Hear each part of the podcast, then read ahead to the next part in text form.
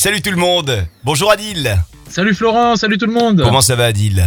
Bah écoute, euh, ça va, ça va, ça va. On reste euh, en forme, on se maintient. Les salons réouvertes, donc on reprend un peu du poil de la bête. euh. Biofitness à Istres hein, pour, Ouais, te, pour te découvrir, aller faire des courses, euh, des courses avec toi. Non, pas des courses, des cours avec toi. C'est ça. si je suis en train de penser aux courses que je dois faire aujourd'hui, c'est pour ça. Euh, et puis on te retrouve également en vidéo d'ailleurs sur la page Facebook de Biofitness Istres. Aujourd'hui, tu vas nous faire bosser les mollets, mon cher Adil.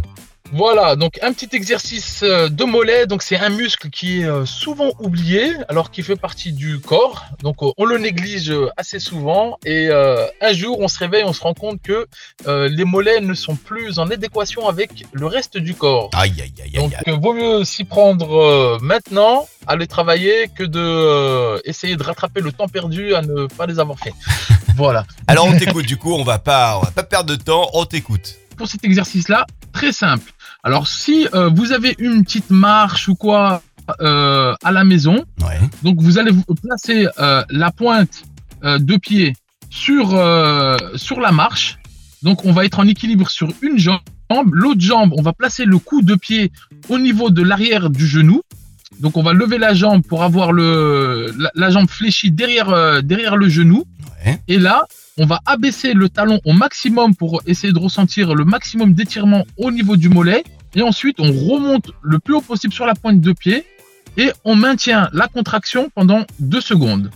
Et là, on a juste un mouvement d'abaissement du talon et de rehaussement du talon. Quand on est en haut euh, sur la pointe de pied, on maintient la contraction deux secondes et on retient la descente du talon. Donc l'étirement, on le retient au maximum.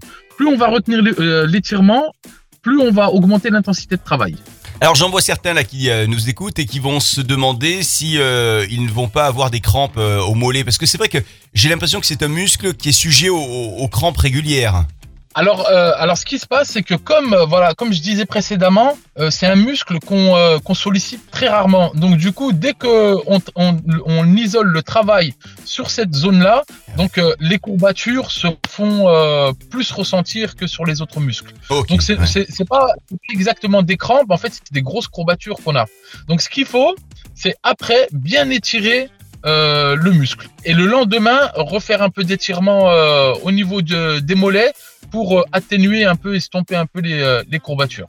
Pour avoir de beaux mollets pour cet été sur les plages, cet exercice vous était proposé par Adil aujourd'hui. Merci beaucoup Adil. On se retrouve dans deux jours évidemment sur Radio Camargue. À bientôt.